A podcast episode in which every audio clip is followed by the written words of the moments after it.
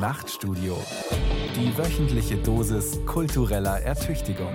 Ein Podcast von Bayern 2. Herzlich willkommen im Nachtstudio zu einem Gespräch über Gerechtigkeit und Teilhabe in unserer Gesellschaft. Am Mikrofon begrüßt Sie Thomas Kretschmer und mit mir im Studio sind Caroline Emke und Josef Vogel. Auch Ihnen herzlich willkommen, schön, dass Sie da sind. Vielen Dank. Die Zahl der Wählerinnen und Wähler geht zurück. Die Zahl der aktiven und passiven Parteimitglieder geht zurück. Anders gesagt, die Zahl der Bürger, die von ihrem aktiven wie auch passiven Wahlrecht Gebrauch machen, die nimmt ab. Seit den 90er Jahren, besonders seit den Steuerreformen der rot-grünen Regierung unter Gerhard Schröder, vergrößert sich der Abstand zwischen den Reichen und den Armen in Deutschland eklatant. Die Vermögen der Reichen und Superreichen wachsen überproportional an. Die Ersparnisse der Armen gehen stark zurück. Das sind einzelne Phänomene eines übergeordneten Problems. Insgesamt kann man sagen, die Teilhabe an und die Gerechtigkeit in unserer Gesellschaft gehen gerade in der Unterschicht zurück. Der Soziologe Heinz Bude hat diese Menschen in einem Buch als die Ausgeschlossenen charakterisiert und dafür plädiert sie, wieder in die Gesellschaft zurückzuholen. Bevor wir die Phänomene der Ungleichheit genauer beschreiben und in einem zweiten Schritt nach Ursachen und Auswirkungen suchen, möchte ich kurz meine Gäste vorstellen. Caroline Emke, geboren 1967 in Mülheim an der Ruhr, hat in London, Frankfurt und Harvard Philosophie studiert und sich als Reporterin des Spiegel einen Namen gemacht. Sie hat aus dem Kosovo, dem Irak, aus Afghanistan und dem Gazastreifen berichtet. Inzwischen ist sie freie Publizistin und hat eine wöchentliche Kolumne in der Süddeutschen am Wochenende, ein Kommentar auf der Seite 5. Da schreibt sie jeden Samstag über politische und gesellschaftliche Themen. Caroline Imke hat mehrere Bücher veröffentlicht, unter anderem Stumme Gewalt, Nachdenken über die RAF und weil es sagbar ist über Zeugenschaft und Gerechtigkeit. Und Caroline Emke moderiert selbst einmal monatlich eine Gesprächsrunde, den Streitraum in der Schaubühne in Berlin. Ihr Thema für die kommende Spielzeit ist tolerierte Ungerechtigkeit. Auch Sie stellen also die Frage nach der Ungerechtigkeit in unserer Gesellschaft. Was war bei Ihnen der Auslöser, sich gleich eine ganze Spielzeit mit dem Thema zu beschäftigen? Ja, einerseits machen wir das immer bei dieser Veranstaltungsreihe so. Wir haben immer ein Oberthema, das wir dann versuchen, einmal im Monat eben immer sonntags in einzelnen Aspekte aufzufächern und zu diskutieren. Bei der tolerierten Ungerechtigkeit kamen natürlich die Aspekte schon auch zutage, die Sie angesprochen haben, dass es eben eine wachsende Ungleichheit gibt. Und wir wollten aber nicht nur die Ungleichheit thematisieren, sondern auch diese merkwürdige Akzeptanz davon. Also, dass man das Gefühl hat, wir haben uns gesellschaftlich schon ungeheuer daran gewöhnt, dass es diese Ungleichheit gibt. Und es gibt relativ wenig, ja, einerseits vielleicht diskursiven Dissens, aber auch Widerstand gegen diese Form von Ungerechtigkeit. Insofern wollten wir beides ein bisschen thematisieren. Gibt es da eigentlich Gründe für, dass das so akzeptiert ist? Hat man sich so daran gewöhnt? Ist das die herrschende Ideologie, dass das dazugehört, dass eine Gesellschaft ungleich ungerecht sein muss? Insofern freue ich mich jetzt sehr auf die Spielzeiten, dass wir da neun Monate zur Zeit haben. Mein anderer Gast, Josef Vogel, geboren 1957 in Eckenfelden. Er hat Germanistik, Geschichte und Philosophie studiert in München und Paris. Im Jahr 1998 wurde er Professor für Geschichte und Theorie künstlicher Welten an der Bauhaus-Universität in Weimar 2006 wurde er an die Humboldt-Universität in Berlin berufen. Dort vertritt er den Lehrstuhl für neuere deutsche Literatur, Literatur- und Kulturwissenschaft und Medien. Bekannt wurde Josef Vogel außerhalb der Germanistik und Kulturwissenschaft vor allem mit zwei Büchern zu den Denkweisen und Weltbildern der Ökonomie. Das erste trägt den Titel Das Gespenst des Kapitals. Es ist 2010 erschienen und seither in acht Sprachen übersetzt. In diesem Jahr folgte der Souveränitätseffekt. Josef Vogel, was bringt einen Literaturwissenschaftler dazu, sich so ausführlich von außen betrachtet mit einem absolut fachfremden Thema zu befassen? Das Thema ist gar nicht so fachfremd, denn wenn man sich mit Ökonomie beschäftigt, beschäftigt man sich in irgendeiner Weise mit hegemonialem kulturellem Wissen. Und was sollten Kulturwissenschaftler anderes tun, als danach zu fragen, von welchen, wenn man so will, Wissensformen eigentlich die Regeln unserer Wirklichkeit diktiert werden. Es kommt aber vielleicht was Zweites dazu, das glaube ich einige meiner Generation betrifft, in irgendeiner Weise, und ich denke, das betrifft auch Caroline Emke, befindet man sich immer noch in einer Spur kritischer Theorie. Und das heißt, verbunden mit der Aufgabe, eventuell unter historischen Perspektiven und Gesichtspunkten Fragen der Gegenwart zu diskutieren oder aufzugreifen. Also insofern liegt die Sache doch eigentlich sehr nahe.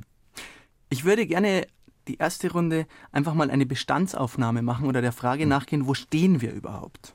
Ich habe schon ein bisschen angedeutet, auf der einen Seite ist es sowohl in Deutschland wie auch in vielen weiteren westlichen Ländern so, dass die soziale Ungleichheit in Bezug auf Geschlechter, Lebensform, Behinderung und auch in manchen Fällen Migration zurückgeht.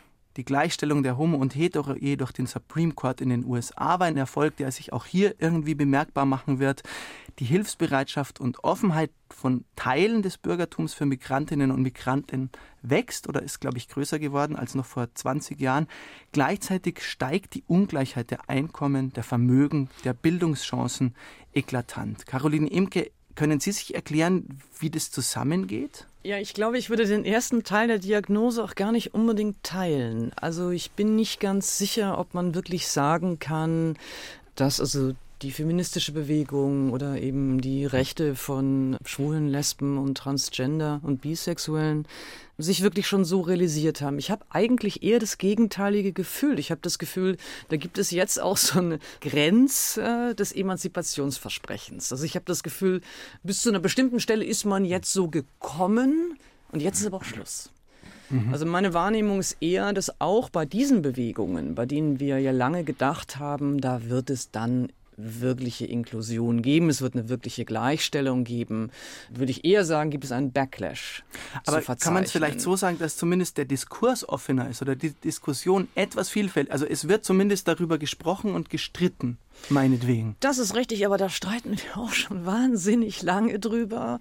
Und also nehmen wir jetzt mal die Rechte von Homosexuellen, da würde ich sagen, hinkt Deutschland sehr, sehr vielen anderen Ländern hinterher. Und du hast das Gefühl, die Veränderungen, die es gibt, sind im Wesentlichen durchs Bundesverfassungsgericht angeordnet worden nachgerade. Also das ist nicht, dass da eine Dynamik ist für eine Gleichstellung, für mehr Gerechtigkeit, die aus der Regierung heraus äh, sich entwickelt hätte. Und insofern bin ich da jetzt etwas skeptischer in dem Teil Ihrer Beschreibung bei der Frage von Migranten und von Flüchtlingen. Da in der Tat habe ich einen solchen Eindruck, den Sie auch beschrieben haben, dass es eine große Spaltung eigentlich gibt zwischen sehr, sehr vielen Menschen inzwischen, die doch Scham empfinden angesichts dieser Flüchtlingskatastrophen und der Passivität der europäischen Politik und eben auf der anderen Seite, also wirklich diese Abwehr. Also da gibt es so ein Thema, bei dem ich sagen würde, da gibt es diesen Diskurs, da gibt es so eine Empfindsamkeit, da gibt es auch ja, einen Widerstand gegen ein nicht erfülltes Versprechen.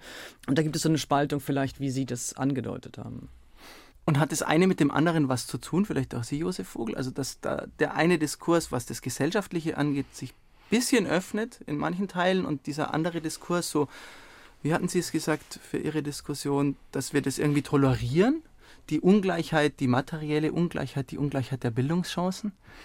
Ich denke, diese Fragen werden immer im Kontext bestimmter gesellschaftlicher Kräftefelder formuliert. Und Kräftefelder kann man in letzter Konsequenz eben auch als Interessenskonflikte definieren.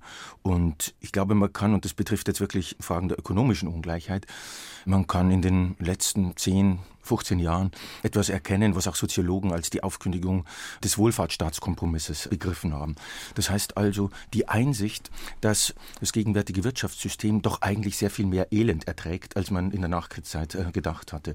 Das begann, glaube ich, im großen Stil unter Thatcher.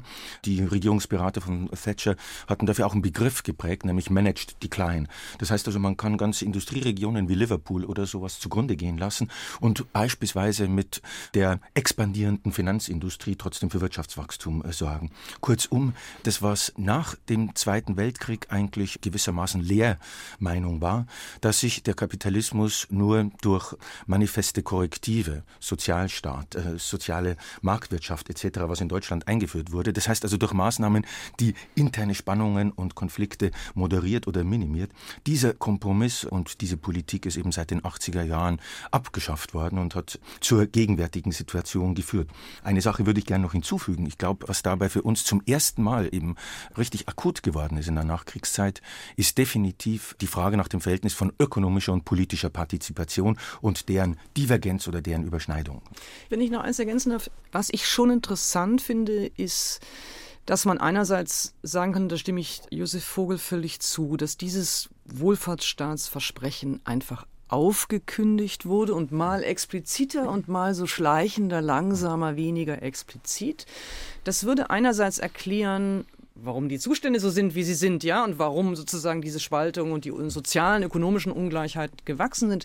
Es erklärt aber nicht wirklich, warum die Kategorien von Klasse, die Kategorien von sozialer Ungleichheit so unsichtbar geworden sind oder so wenig thematisiert werden. Das finde ich schon erstaunlich. Also ich finde, bei dem Punkt würde ich jetzt Ihnen zustimmen, Herr Kretschmer. Natürlich würde man sagen, es gibt bestimmte Emanzipationsbewegungen oder bestimmte Marginalisierungsformen, die wir häufiger diskutieren, sagen wir mal so. Und die Frage von sozialen Ungerechtigkeiten finde ich, diskutieren wir verhältnismäßig wenig angesichts sozusagen der sozialen Diagnose. Ich habe mir die Frage für weiter unten eigentlich aufgeschrieben, aber vielleicht muss man sich schon hier stellen. Hallo SPD wäre die Frage. Wo ist die Partei, die dafür mal zuständig war und weshalb ist sie da komplett weg? Na gut, die SPD wurde dafür gestraft und man kann wahrscheinlich guten Gewissens behaupten, auf ewig. Also die SPD wird unter den gegenwärtigen Bedingungen nie mehr über diese 25 Prozent hinauskommen und hat entsprechend genau dieses, in Anführungszeichen, Klientel verloren.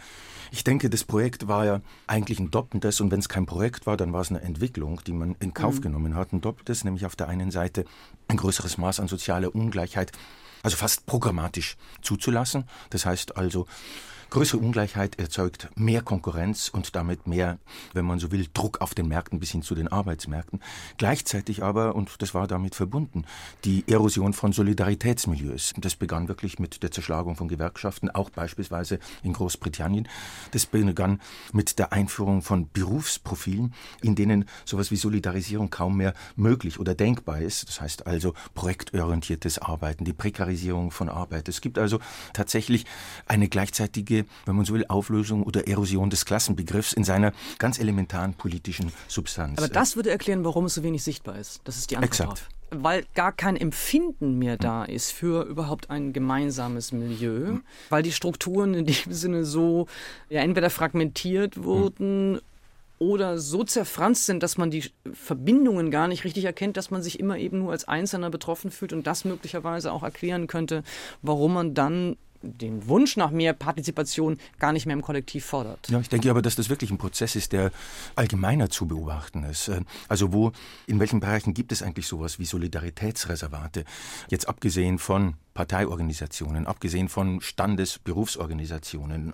Na gut, im Feminismus würde ich sagen, also genau. schon, also genau bei diesen Bewegungen, die wir jetzt am Anfang angesprochen haben. Ich würde auch die sagen, in der Refugee-Bewegung sicherlich. Die aber eher genau. außerparlamentarisch ist, ja, so ein klar. altes Wort, aber ja, die hm.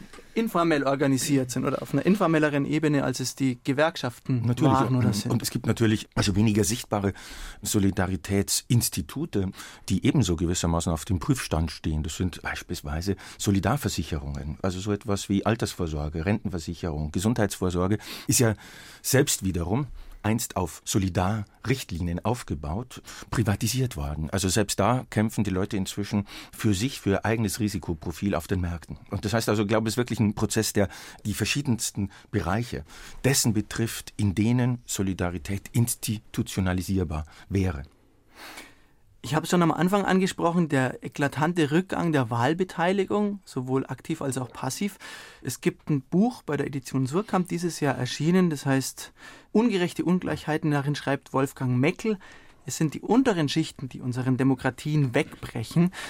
Der stellt die Diagnose, dass man von einer Zweidritteldemokratie sprechen kann. Würden Sie dem zustimmen? Was meint er mit Zweidritteldemokratie? Dass einfach nur noch die oberen zwei Drittel der Gesellschaft überhaupt zum Wählen gehen und insofern an dieser Demokratie teilnehmen oder teilnehmen können, muss man vielleicht auch sagen. Also die These ist ja älter von der Zweidrittelgesellschaft. Das heißt also, zwei Drittel der Gesellschaft formieren sich, in welcher Form auch immer, als diese demokratisch repräsentierte bürgerliche Gesellschaft. Ein Drittel bricht weg. Das war einstmals, glaube ich, wirklich ein Schreckgespenst und ist, und da wäre Meckel durchaus recht zu geben, ist in gewisser Weise Realität geworden. Aber wie gesagt, nicht als Unfall, nicht als etwas, was gewissermaßen schicksalshaft in diese Gesellschaften eingebrochen ist, sondern ich glaube, dass dieses Drittel, das wegbricht, das nicht mehr zur Wahl geht, etc., dass sich dieses Drittel durch ein hohes Maß an politischem Realismus auszeichnet. Also, wenn wenn man sich nicht mehr vertreten sieht oder wenn man sich nur negativ vertreten sieht, dann geht man zu diesen Veranstaltungen schlicht nicht mehr hin. Und negative Vertretung meint beispielsweise, dass doch ein nicht gering zu schätzender Teil der Bevölkerung weniger über seine Partizipation an der Demokratie als über bestimmte Disziplinierungen integriert wird. Das sind also interessante einschließende Ausschließungen. Hartz-IV-Gesetze, die Agenda 2010 war, glaube ich, ein ganz interessantes Projekt dafür, Leute mit der Anforderung, sich selbst zu disziplinieren, diszipliniert zu werden, gefordert zu werden, an, wenn man so will, dem Alltagsvollzug dieser Demokratie teilhaben zu lassen. Diese Leute sagen, also das ist nicht mehr meine Interessensvertretung. Vielleicht sollten wir ergänzend hinzufügen jetzt noch an, welche Ursachen haben sozusagen diese zwei Drittel, ein Drittel produziert. Und das, das eine ist, das ist eine ökonomische Analyse. Das andere ist schon auch, dass wir uns anschauen müssen, was sind sozusagen ist die politische Repräsentation und was ist die mediale Repräsentation? Da würde ich sagen, haben wir wirklich eine doppelte Krise der Repräsentation. Wir haben einerseits eine politische Vertretung im Parlament, bei der sich sehr, sehr viele Menschen eben, wie Josef Vogel auch gesagt hat, wirklich einfach nicht vertreten fühlen.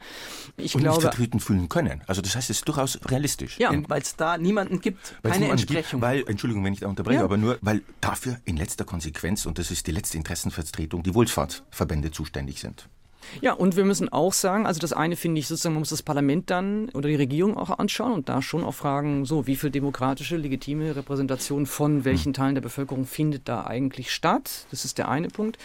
Ich glaube schon, man muss auch fragen, wer vertritt eigentlich die Arbeitslosen? Das ist, glaube ich, eine große ja. Frage. Josef Vogel hat angesprochen, was sozusagen der Zustand der Gewerkschaften ist, aber ich glaube eben, Gewerkschaften vertreten letztlich diejenigen, die eine Arbeit haben. Und wir müssen schon fragen, was ist mit denen, die keine Arbeit haben? Wer vertritt die eigentlich? Ja, was sind die Lobbyisten, die politischen Repräsentanten für diese doch wirklich sehr, sehr große Gruppe?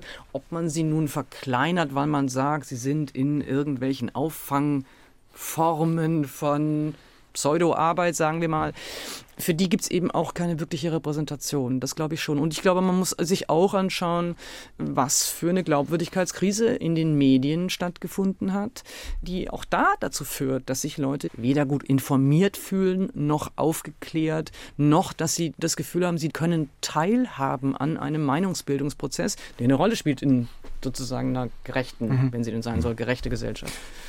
Es hängt ja vielleicht mit einer weiteren Beobachtung zusammen, die ich gerne noch mit einbringen würde. Aus meiner Sicht ist es ja auch so, dass die soziale Gerechtigkeit, um mal das ganz große Wort zu nehmen, wer für die eintritt, zumindest im medialen Diskurs, ist schnell so beliebt, wie wenn er ein Tempolimit auf deutschen Autobahnen einfordert. Also es ist kein Thema, mit dem man viele Punkte machen kann, scheint mir. Es ist hm. ganz schnell dann diese Neiddebatte da. Es ist ganz schnell irgendjemand, der sagt, Moment mal, das geht ja überhaupt nicht um soziale Gerechtigkeit. Die Leute müssen sich anstrengen. Das ist immer noch diese alte Argumentationsweise, ich wenn glaub, ich das da, richtig beobachte. Ja, ich glaube, da kann man zwei Sachen beobachten. Das eine ist sozusagen, dass es eben wirklich so eine historische Entwicklung gegeben hat, bei der man sagen muss, das ist im Moment einfach nicht das dominante Dispositiv, in dem über eine Gesellschaft nachgedacht wird.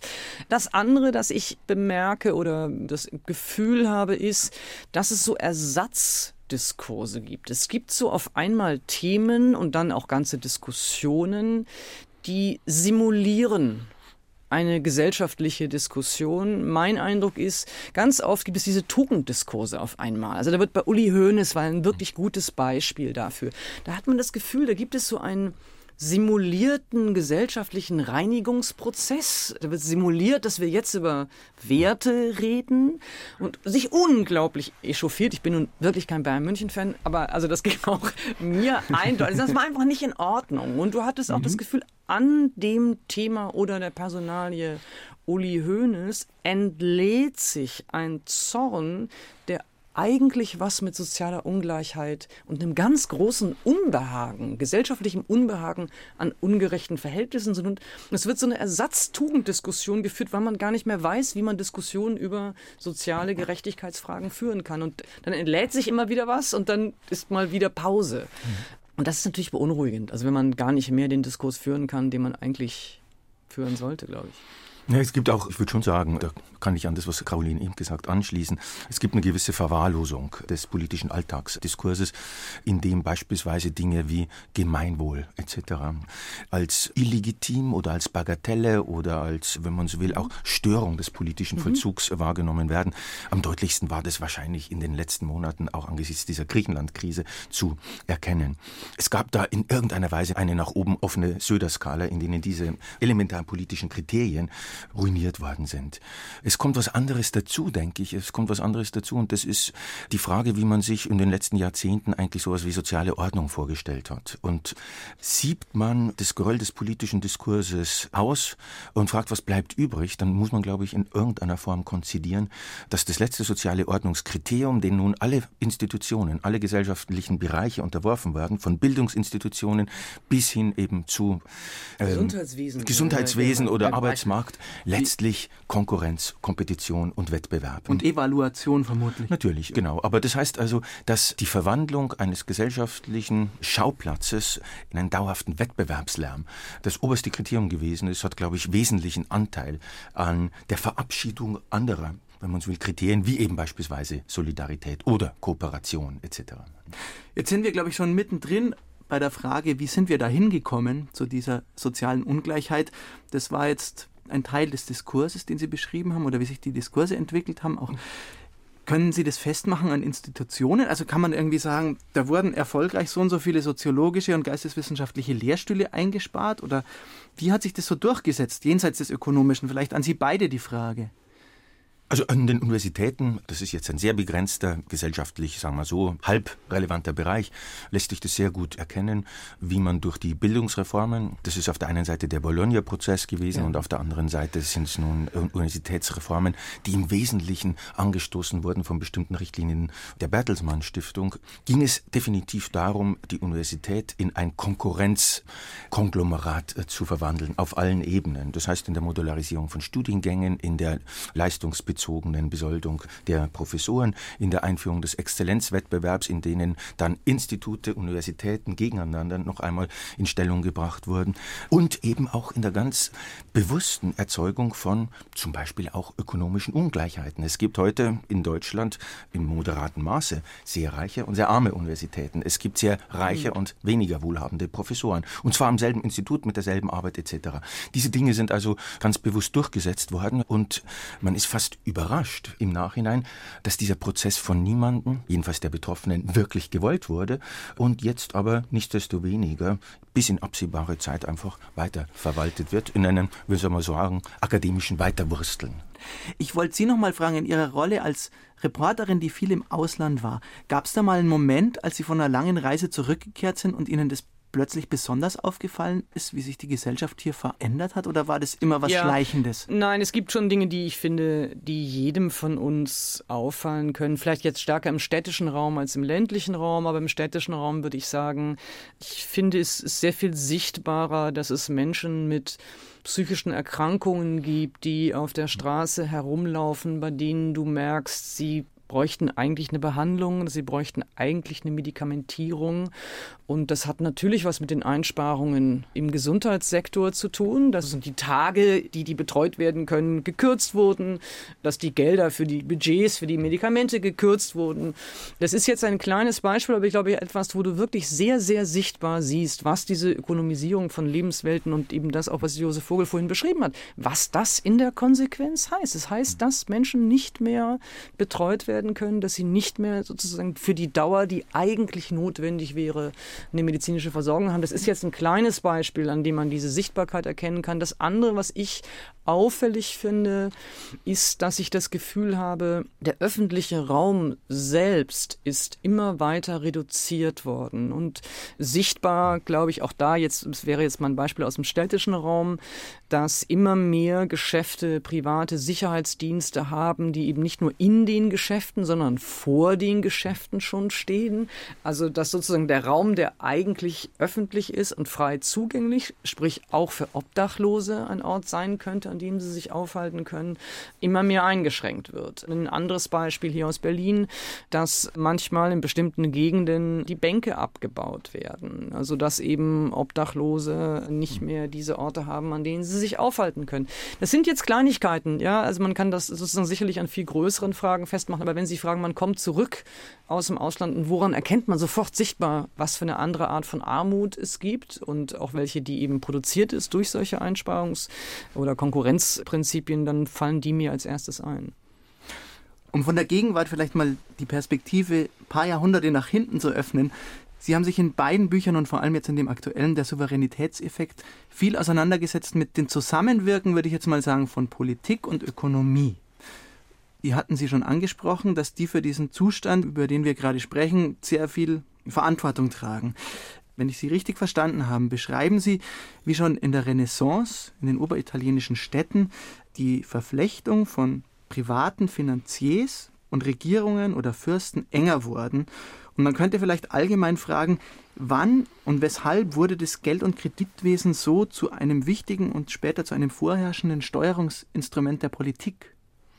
Also, um es vielleicht nochmal anders aufzugreifen, wie kommt man zu so einer Fragestellung? Mein Ausgangspunkt war tatsächlich die Finanzkrise seit 2008 und damit verbunden, in welcher Weise konnte das Finanzwesen, und zwar als Konsortium von bestimmten politischen Entscheidungsträgern, Zentralbanken und eben auch den sogenannten Märkten, eine so dominante Macht gewinnen. Das heißt, eine Macht, die in irgendeiner Form den Charakter eines Regierungsorgans angenommen hat und, wie man eben gerade im Euroraum in den letzten Jahren gesehen hat, über nationale Grenzen hinweg diese Regierungsmacht auch exekutiert, also quasi souveräne Macht übernommen hat. Wir sprechen von den Institutionen. Wir oder? sprechen von den Institutionen, von der Troika, wir sprechen aber auch natürlich von der geldpolitischen Dominanz und deren wiederum regierungspolitische Konsequenzen der EZB etc.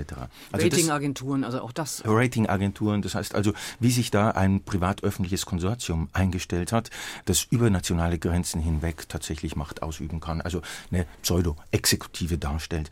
Von da aus habe ich versucht, den Blick zurückzurichten und konnte, und das ist jetzt nun keineswegs überraschend, feststellen, dass die Entstehung moderner Staatsapparate einerseits, und das heißt also funktionierender Verwaltungsstaaten, und die Entstehung von Finanzmärkten andererseits unmittelbar zusammenhängen, dass es also eine enge Symbiose von Politik und Finanz dabei gibt. Man könnte sogar sagen, die Staatsschulden sind die Urszene der modernen Staatsbildung und meistens hervorgegangen, jedenfalls im 15., 16., 17. Jahrhundert, meist hervorgegangen aus Notstandssituationen, das heißt also Finanzierung von Kriegen, von Feldzügen etc. Es ist nun interessant, wie spätestens seit dem 17. Jahrhundert diese Verbindung von privaten Financiers einerseits und auch aggressiven Staatsapparaten, ich denke an beispielsweise die Niederlande und deren Kolonialpolitik, ich denke an England oder Großbritannien und deren koloniale Expansion, dass diese Verknüpfung von Staatsapparaten einerseits und privater Finanz gewissermaßen institutionalisiert worden sind. Und damit ist das Finanzwesen in eine privilegierte Position innerhalb dieser Staaten geraten, zum Beispiel durch die Abtretung von Steuerprivilegien. Also man kann sagen, die Besteuerung der Ärmsten, die Besteuerung von Brot, von Lebensmitteln etc. wurden monopolartig an diese Financiers abgetreten sodass man eine interessante Dreieinigkeit oder Dreifaltigkeit hat. Teure Staatsapparate, einschließlich ihrer Militärorganisationen, private Financiers und die Integration oder Inklusion der Restbevölkerung über eine durchaus heftige Besteuerung. Nebenbei gesagt, der demokratischste Staat im 18. Jahrhundert, nämlich Großbritannien, hat ja auch die allerhöchste Besteuerung in ganz Europa. Jetzt wünscht man sich ja so ein bisschen als Leserin und Leser, dass in so einem Buch dann klar rauskommt, ja, die sind ganz eng verstrickt und die Machtverteilung ist so und so. Sie sagen aber, genau so ist es nicht, weil das immer so ein, ich glaube, diagrammatisch haben Sie es genannt, ein Verhältnis ist, wo Einflusskräfte, Macht, Einfluss immer hin und her wabern und man es gar nicht so richtig festmachen kann, wie bei Schrödingers Katze vielleicht. Also man weiß nie genau, wo es eigentlich sitzt. Kann man das so verstehen oder ist es auch wieder zu ja, populär? Also so diffus ist es nicht. Ich würde nur sagen, es gibt eben Bereiche in der Entstehung, insbesondere moderner westlicher Gesellschaften oder dessen, was man auch repräsentative Demokratie nennen könnte, in denen sich Bereiche informeller Machtausübung ganz deutlich erhalten haben. Und diese privat-öffentlichen Konsortien, die wir auch in der Gegenwart feststellen, haben diesen deutlich wirklich informellen Charakter. Also so etwas wie die Troika ist informell, ist weder durch andere Regierungen noch durch die Legislative, Europäische Parlament oder Nationalparlamente gerechtfertigt oder legitimiert. Also es gibt ein hohes Maß an Informalität. Es kommt aber etwas Zweites hinzu, was die Entwicklung im 20. Jahrhundert insbesondere betrifft. Man kann feststellen, dass insbesondere die Belange der Finanz, für die seit geraumer Zeit insbesondere Zentral- und Notenbanken einstehen, so etwas wie die EZB, ganz konsequent aus Formen der demokratischen Kontrolle ausgenommen werden. Also in den Statuten der EZB steht explizit, dass ihre Verantwortlichen nicht der Europäischen Union, nicht deren Institutionen, nicht dem Europäischen Parlament, keinem nationalen Parlament etc. verantwortlich sind. Die einzige Verantwortlichkeit, währungs- und geldpolitische, finanzpolitische Verantwortlichkeit besteht gegenüber den Finanzmärkten. Und die Aufgabe dieser Bank ist eben tatsächlich, wenn man so will, das Vertrauen der Finanzmärkte in die Politik zu erhalten. Und deswegen gibt es hier eine enge Osmose zwischen Zentralbank einerseits und den Märkten andererseits, aber in ganz klarer Abschottung gegenüber demokratischen Institutionen. Wenn ich es richtig im Kopf habe, war aber die offizielle Begründung doch eigentlich immer eher, die brauchen diese Unabhängigkeit, damit niemand ihnen kurzfristig sozusagen hineinregiert und da mal schnell die Geldpresse anwirft, war, glaube ich, immer die Floskel, mit der das erklärt worden ist. Das meine ich, das hat einen doppelten Effekt, nämlich dass auf der einen Seite gewisse politische Kompetenzen an diese Institutionen wie Zentralbanken abgegeben werden. Die werden es richten und die sorgen dafür, dass die Finanzmärkte Vertrauen in uns haben.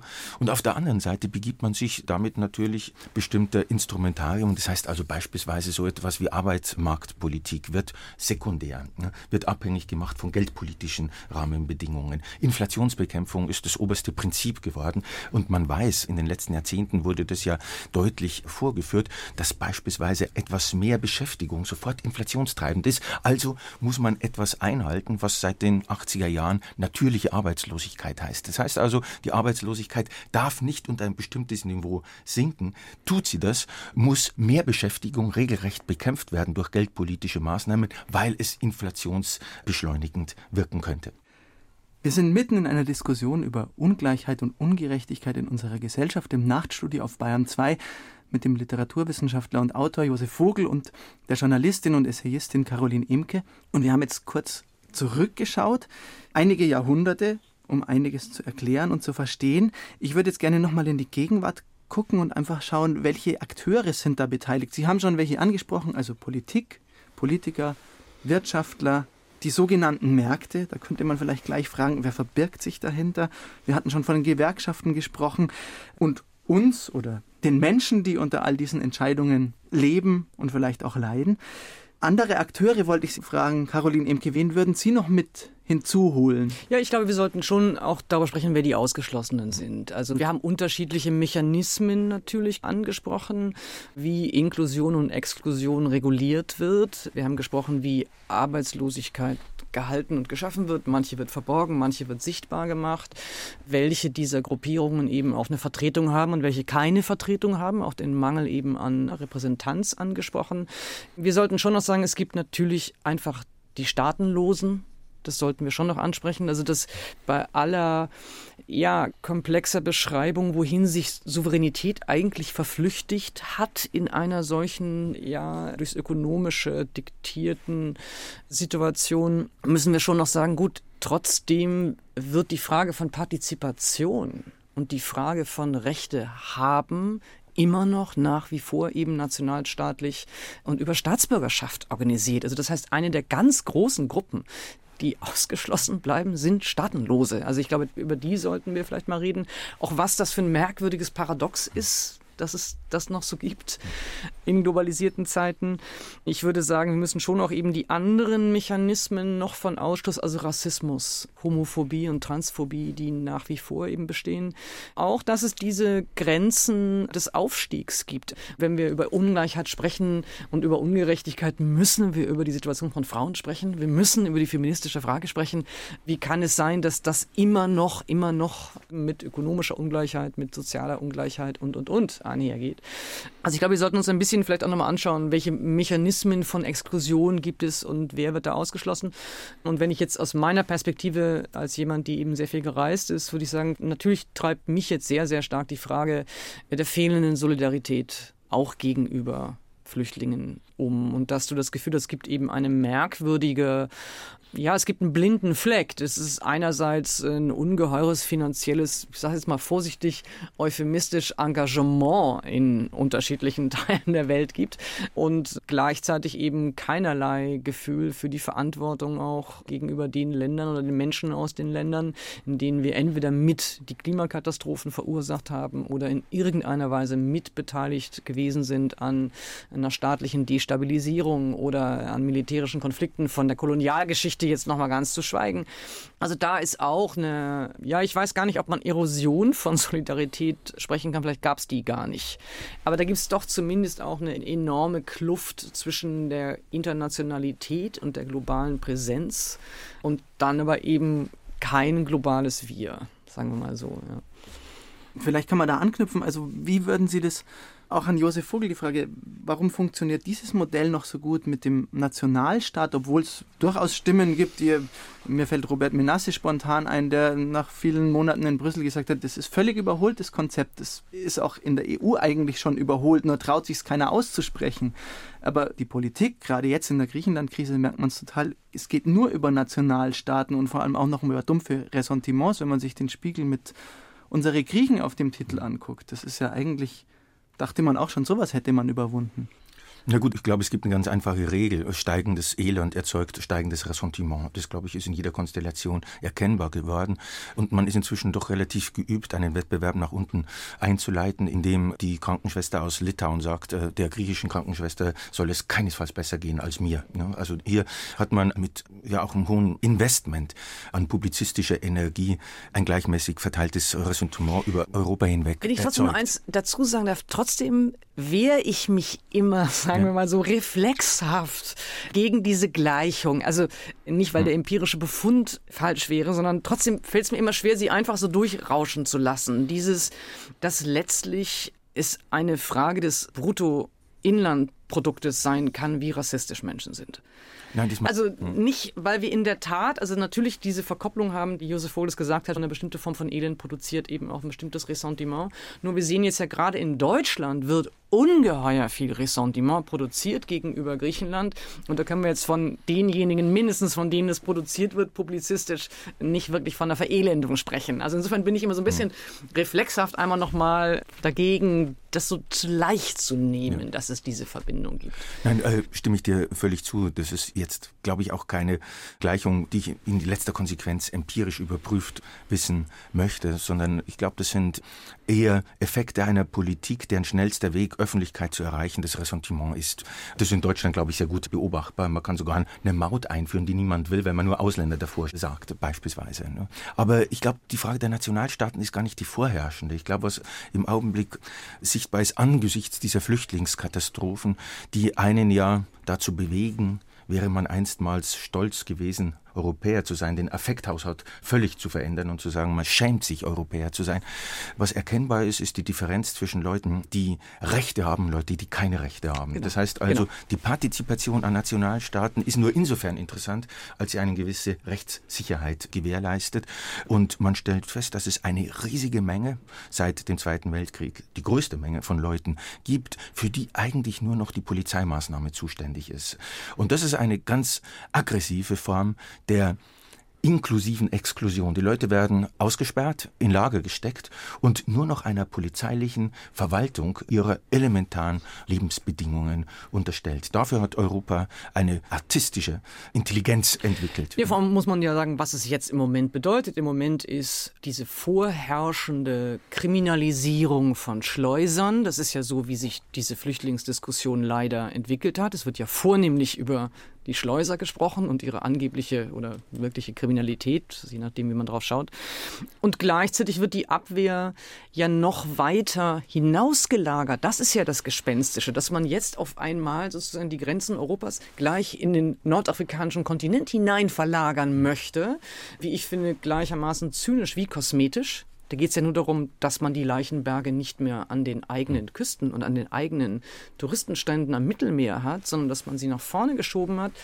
Also er wird sozusagen so eine merkwürdige Verlängerung des europäischen Territoriums einerseits vorgeschlagen, ohne irgendetwas von der Rechtssicherheit zu haben. Da wird allen Ernstes vorgeschlagen, dass in Libyen jetzt die Fragen von Flüchtlingen verhandelt werden sollen. Ich meine, Libyen ist ein zerfallener Staat. Ja, also da muss man sagen, das kann man nicht genug auch skandalisieren und ich glaube auch, die Frage wird auch nicht so einfach verschwinden. Ich glaube, wir werden mehr und mehr aus der Refugee-Bewegung Menschen in unseren Städten sehen, die, wie hier in Berlin, ob am Oranienplatz oder die Gerhard-Hauptmann-Schule, sich symbolische Orte suchen werden, an denen sie auf diese ja, Schande Europas auch aufmerksam machen. Und ich glaube, dazu muss man sich auch dann auch wirklich verhalten. Ich würde das gerne nochmal aufgreifen, weil was Sie beide jetzt beschrieben haben, das ist ja aufwendig und es kostet sehr viel Geld. Also die Flüchtlinge abzudrängen, vielleicht schon in Nordafrika irgendwie aufzuhalten. Wem nutzt dieser immense Aufwand? Warum macht man das?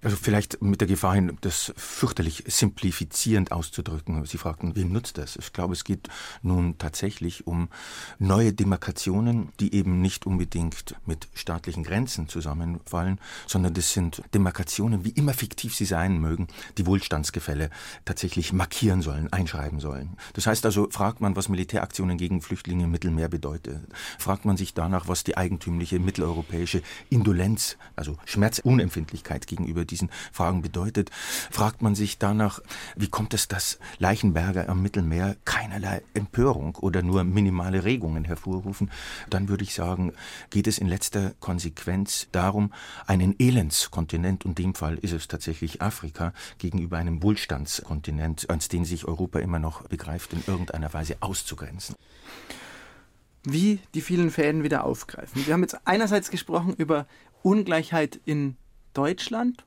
in diesem Nationalstaat, wie überholt oder nicht überholt er auch immer sein mag. Wir haben andererseits gesprochen über Ungleichheit und Ungerechtigkeit zwischen den einzelnen europäischen Ländern, zwischen Nordeuropa und Südeuropa vielleicht. Wir haben gesprochen über die Ungerechtigkeit zwischen den Menschen, die eine Staatsbürgerschaft haben und denen die staatenlos sind, die eminent wichtig ist und einen großen Konflikt darstellt. Gibt es irgendwas, was die alle miteinander verbindet? Auf jeden Fall das Ökonomische würde ich vermuten, Josef Vogel. Gibt es daneben auch noch was, Caroline Emke?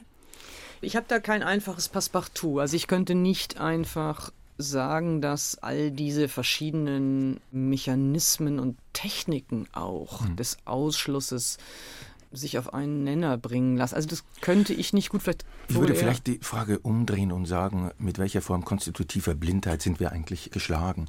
Es gibt ja nach wie vor Deutschland, glaube ich, ist ein sehr gutes Beispiel.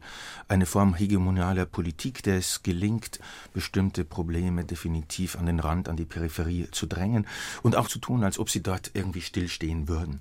Das kann in letzter Konsequenz auch ein politisch-strategischer Fehler sein, denn ich denke, die wesentlichen politischen Veränderungen in unterschiedlichsten historischen Konstellationen sind immer an Peripherien passiert. Dort formiert sich Widerstand, dort werden bestimmte Begriffsachsen gebrochen, Dort werden neue Agenten, auch politische Agenten, formuliert.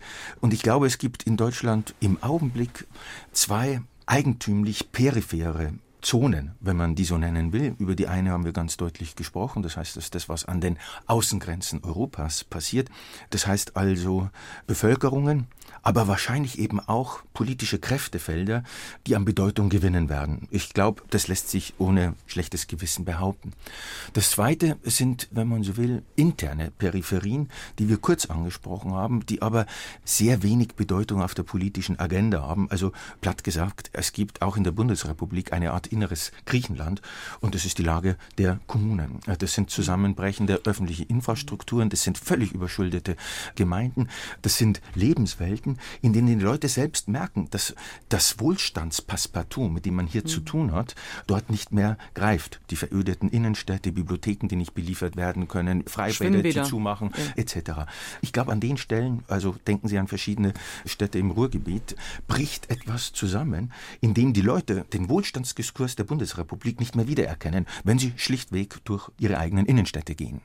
Ich würde das gern aufgreifen, weil ich diese Beobachtung so richtig und wichtig finde und gleichzeitig habe ich so oft den Eindruck, wir hatten es glaube ich auch schon angesprochen, also sowohl jetzt in dem Konflikt mit Griechenland ist man, würde ich sagen, in einem Argumentationskarussell oder Perpetuum mobile, das auf die immer gleiche Art und Weise funktionierte. Das war, um es ganz platt zu sagen, Reform versus Schuldenerlass. Dieses mhm. Argumentationsmuster ist seit Monaten das Vorherrschende. Und es ist Vertrauen gegen Demütigung, nicht? Oder, oder das ist so. Vertrauen gegen Demütigung. Aber man kommt da so schwer rein. Vielleicht ist es auch eine blöde Verschwörungstheorie, aber es gibt keinen Ort, wo man ansetzen könnte und mal sagen kann, Moment, da muss man die Diskussion auf eine andere Ebene bringen. Ja, ich denke, das ist zunächst mal viel einfacher. Also bei all diesen Diskussionen gibt es eben anders, als man hier weismachen will, es gibt Alternativen. Also auch dieses Projekt der europäischen Schuldenpolitik ist höchst umstritten. Steht man in den Vereinigten Staaten, dann schüttelt man den Kopf, wenn man auf Deutschland oder Europa blickt, vor dem Hintergrund genau der jetzt getroffenen Maßnahmen. Aber wäre es dann nicht, ich würde sagen, ich lese Qualitätsmedien und arbeite bei einem, das leidlich sich bemüht, bemüht, auch eins zu sein. Ich kriege so wenig davon mit. Also ja, aber ich in, glaube, in der Mitte des Diskurses findet es nicht statt. Ja, aber ich finde, wir sollten ein bisschen auch sammeln, sagen wir mal, die paar positiven Anzeichen, die wir mhm. auch haben für einen Dissens, für ja, Anzeichen wirklich für Solidarität jenseits des eigenen engen Milieus oder vielleicht auch nur im eigenen Milieu. Das wäre jetzt auch schon schön. Und ich glaube, das können wir bei dem einen Thema, über das wir gesprochen haben, schon sagen. Bei der Refugee-Bewegung, glaube ich, ist es innerhalb der Flüchtlingsszene sozusagen, glaube ich, gibt es solche Hinweise, als auch, dass ich da das Gefühl habe, es ist ein wirklich wachsender Teil der Bevölkerung es eben als ungeheuer beschämend empfindet, wie sich Europa dort nicht verhält. Und mit privatem Engagement versucht, etwas zu kompensieren, was eigentlich die Aufgabe der Politik wäre. Ich habe aber auch Bereiche, jetzt gerade jüngst in Le Monde Diplomatique war ein Artikel von Christiane Gräfe über solidarische Landwirtschaftsmodelle. Also es gibt schon sozusagen Gegenbewegungen, die sind vielleicht klein, aber wo man, glaube ich, aus genau dieser Erfahrung von eklatanter Ungerechtigkeit und eben auch einem ja, dominanten Diskurs, der diese Fragen nicht mal mehr artikuliert. Selbstorganisationskräfte. Also ich finde, wir sollten auch ein hm. bisschen auf hm. die positiven Beispiele hinweisen.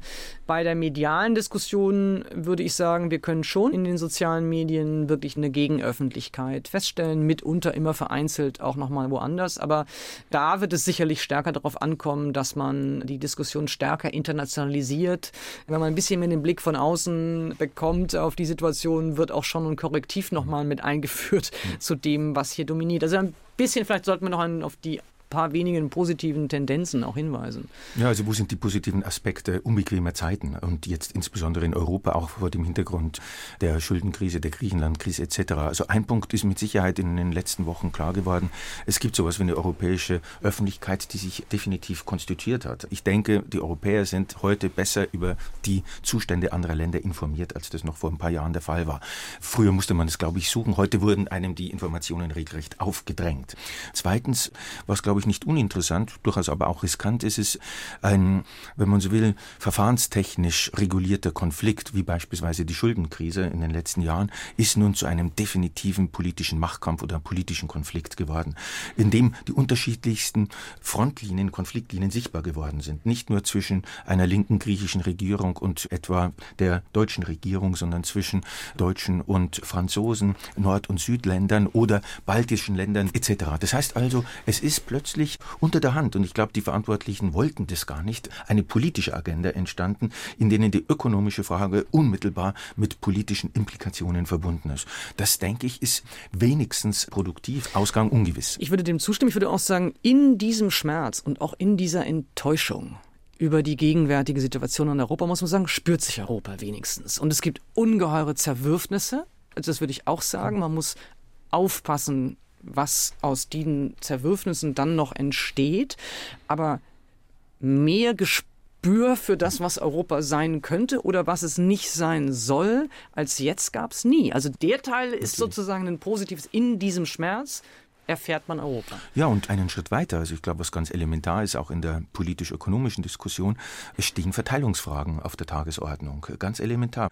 Kafka hatte früher einmal gesagt, es gibt unendlich viel Hoffnung, aber nicht für uns. Man könnte jetzt heute sagen, es gibt unendlich viel Reichtum, aber nicht für uns. Dieser Reichtum, der in Europa existiert, um nur ein Beispiel zu nennen, in Deutschland 1,4 Billionen Privatvermögen, kann tatsächlich auch in irgendeiner Weise Gegenstand von Verteilungen sein oder, wenn man so will, zumindest Anlass sein, bisherige Verteilungsprozeduren Strukturen umzukehren, denn bisher, wir haben das ja ausführlich angesprochen, sind die Verteilungen zur Produktion von Ungleichheit eingestellt worden. Wenn ich noch eins ergänzen darf, es wird eben nicht nur, ich stimme dem zu, es wird um ja. Verteilungskämpfe gehen, aber es wird eben nicht nur eine Verteilung von eben ökonomischen Werten geben, sondern eben auch eine Verteilung von Rechten und Anerkennung.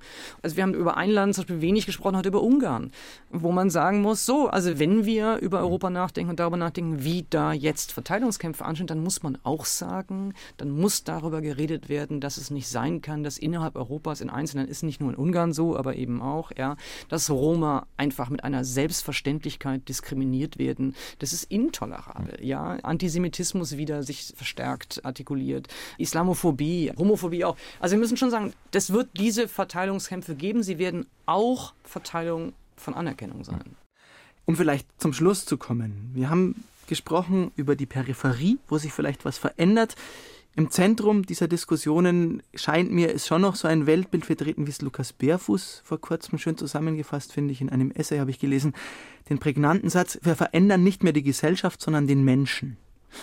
Also in vielen Bereichen geht es weniger darum, die Gesellschaft irgendwie zu verändern oder zu verbessern, sondern vom Genom über die Selbstdisziplinierung bis über die Selbstoptimierung geht es darum, den Menschen, den Einzelnen zu verbessern in diesem Gesellschaftsbild. Wie könnte man wieder zurückkommen dazu, die Gesellschaft ein wenig mehr zu verändern oder zumindest in den Blickpunkt zu nehmen? Caroline Imke. Ähm, ja, ich glaube, dass wir natürlich in den Diskussionen immer schauen müssen, ob man allzu leicht Personalisierungen zulässt. Also nehmen wir mal jetzt das einfache Sache, anstatt Strukturen zu diskutieren. Ich würde auch sagen, dass wir also mindestens in der Berichterstattung in den Medien ganz, ganz stark ereignisfokussiert sind und viel zu wenig Entwicklungen verfolgen. Also das bedeutet eben auch, das ist wahrscheinlich die Ursache dafür, dass man immer nur auf Personen gucken kann oder auf Ereignisse anstatt auf Strukturen oder Entwicklungen. Also ich glaube, das ist auch ein systematisches Problem der Art und Weise, wie der Bericht erstattet wird.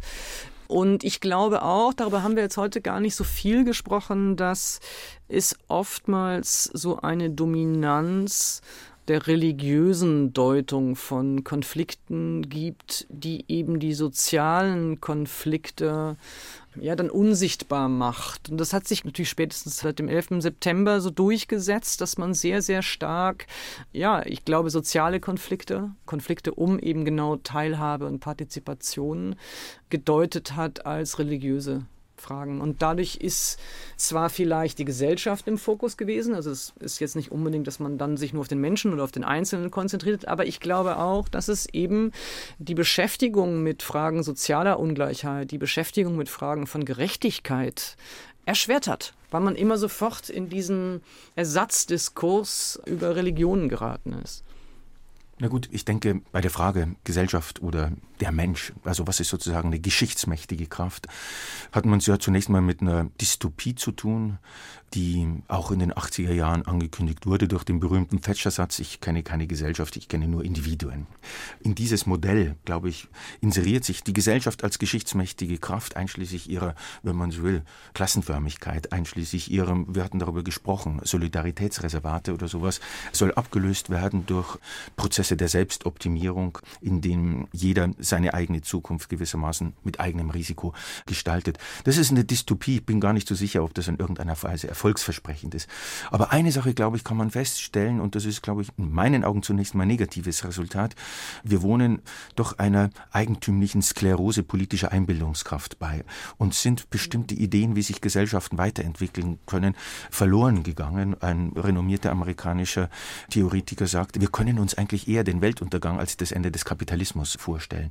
Also in bestimmten Konstellationen operieren wir mit dem Ende der Geschichte. Wir leben im Grunde im Ende der Geschichte, nur hat es nicht mehr die erfreuliche Seite der 90er Jahre, sondern ist jetzt leicht eingetrübt, schwärzlich gefärbt, mit Trauerrändern umgeben oder so. Ja, aber ähm, politische Fantasie, und das ist ja, ja der Punkt, ist einfach auch diskreditiert. Also nicht, weil es real so wäre, mhm. sondern es gibt sozusagen, finde ich schon, so eine Vorstellung, dass ja politische Vorstellungskraft, politische Fantasien eben automatisch als utopisch abgewertet werden, als ob das mit 89 sich erledigt hätte sozusagen. Und das macht es, glaube ich, auch so schwer. Also neue Modelle, neue Vokabularien oder vielleicht einen Schritt weiter zu gehen, aber für diesen Schritt fühle ich mich selbst nicht kompetent, schlichtweg auf andere Erdteile zu schauen. Ich befürchte, diese Sklerose, die wir gerade angedeutet haben, die Sklerose der politischen Fantasie, betrifft westliche Staaten, betrifft insbesondere Europa.